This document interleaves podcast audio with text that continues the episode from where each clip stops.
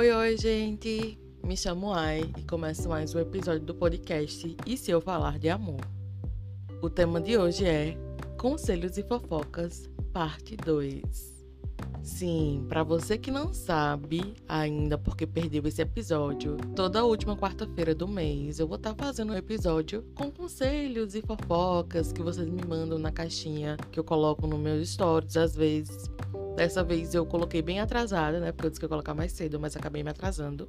E também tem a caixinha anônima que está sempre disponível no link lá na bio do meu Instagram. Então, se você tiver alguma fofoca e também quiser pedir algum conselho onde você não queira se identificar, é só ir lá no meu, no meu bio do meu Instagram, né? Que tem lá a caixinha anônima. Aí você pode mandar lá que eu venho aqui né, no próximo episódio, agora no último de dezembro, né? Falar um pouquinho e dar esse conselho e essa fofoca, né? Pode ser que demore um pouco, mas é bom que vocês mandam. E aí, quando vem no final do mês, eu tô lá, né? Respondendo um episódio. Vamos lá, vamos começar. Esse aqui é meio que um conselho, né? Ela conta, ele ou ela, não sei. Terminei um relacionamento totalmente tóxico. Fiquei dois anos com a pessoa. Nunca firmamos o relacionamento. Fiquei com depressão e ansiedade. Hoje, depois de um ano do término, não consigo seguir em frente. Tenho medo de me relacionar e tô com pavor de homem. Gente, então, bora lá. É, é muito natural que você tenha esse medo né, de se relacionar por conta de todas essas questões que você passou, né? Que você falou que foram dois anos, um relacionamento tóxico, nunca firmou um relacionamento, enfim.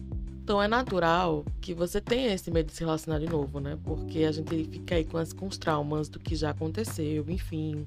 Tem receio de passar por tudo isso novamente. Então acho que antes de se relacionar com outra pessoa, eu acho que você precisa se curar um pouquinho, sabe? Precisa se cuidar um pouco, precisa revisitar esses traumas para poder superar eles porque não adianta, tá, gente? Se você tem um relacionamento tóxico, você passou lá, ela passou dois anos, né? Ele, não sei. Passou dois anos com a pessoa. E aí, quando ela for reviver um relacionamento novamente, é, essa pessoa, ela. Se o relacionamento for legal, for um relacionamento bom, ela vai desconfiar desses sentimentos bons que a outra pessoa vai sentir por ela. Ela vai achar estranho porque ela estava acostumada ao caos e aí vem a calmaria.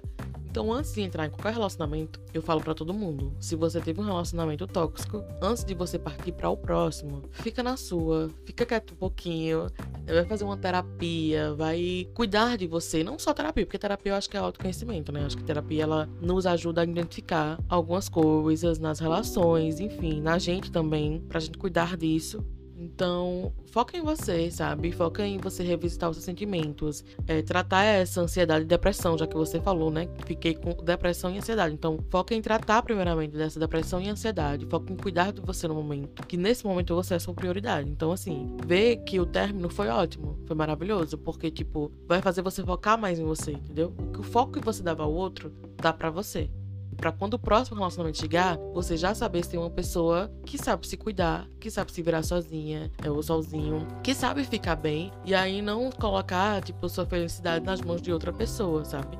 A sua felicidade depende de você, não depende de outra pessoa. Cuida primeiro de você, cuida dessa depressão, dessa ansiedade, né? Ver esse término como algo que, poxa, foi, né? Tipo, agora eu preciso cuidar aqui, revisitar as minhas feridas, ficar bem, para quando né, o próximo, a próxima chegar, o amor chegar, tipo, eu tá super de boa. Essa questão de tô com pavor de homem, as pessoas são bem diferentes, né? Eu tento não generalizar. Eu sei que o histórico né, dos homens não é muito legal, mas tenta não generalizar. É, se você é uma pessoa que só se relaciona com um homem, isso pode trazer mais uma dificuldade para você confiar em outra pessoa quando ela chegar. Então, tenta olhar sinais, sabe? Tenta perceber as coisas. Porque existem pessoas que falam muitas coisas, sabe? Vêm seduzindo a gente com palavras e nas atitudes elas mostram quem são. Então preste atenção nisso. Se as palavras elas estão sendo condizentes com as atitudes. Então, esse é a primeira, o primeiro ponto que você vai identificar se essa pessoa que você vai se relacionar é um homem legal ou não. E é isso, sabe? Eu acho que decepções elas vão vir, não vai ser a última decepção da sua vida, tá? E aí é como é que a gente lida com elas, né? Como a gente lida com essas questões. Então, tem muita coisa ainda que você precisa olhar principalmente quando você fala que eu me preocupei muito dessa depressão e ansiedade. Então, cuida disso primeiro, antes de tudo, sabe? Antes de você ter medo de se relacionar com outra pessoa, cuida primeiro disso, depois você cuida das outras coisas. Primeiro cuida em ficar bem. Que aí você estando bem, você só vai aceitar pessoas boas na sua vida e pessoas que te elevem, sabe? E não relações que te coloquem para baixo. É meio que isso. Acho que ela pediu conselho, ou ele, não sei, mas é meio que. É nessa linha assim que eu penso, né? Eu gostaria que você começasse a pensar também. Então, foque em você. Cuida de você, coloca essa meta. A gente tá terminando o ano, então coloca essa meta pra 2024. Cuidar mais de mim. E aí o resto é só sucesso. Próxima pergunta, que é meio que fofoca com opinião, né? Querendo saber a minha opinião.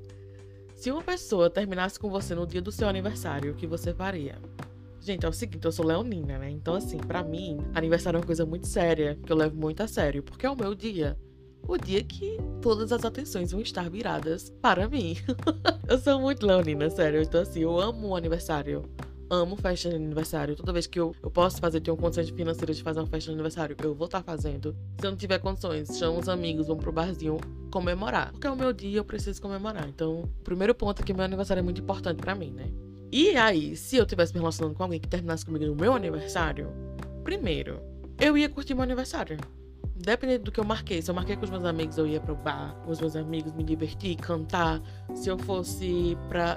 Se eu fizesse uma festa, eu ia curtir minha festa como se não houvesse amanhã. Aí quando o amanhã chegasse, eu não sei se eu procuraria.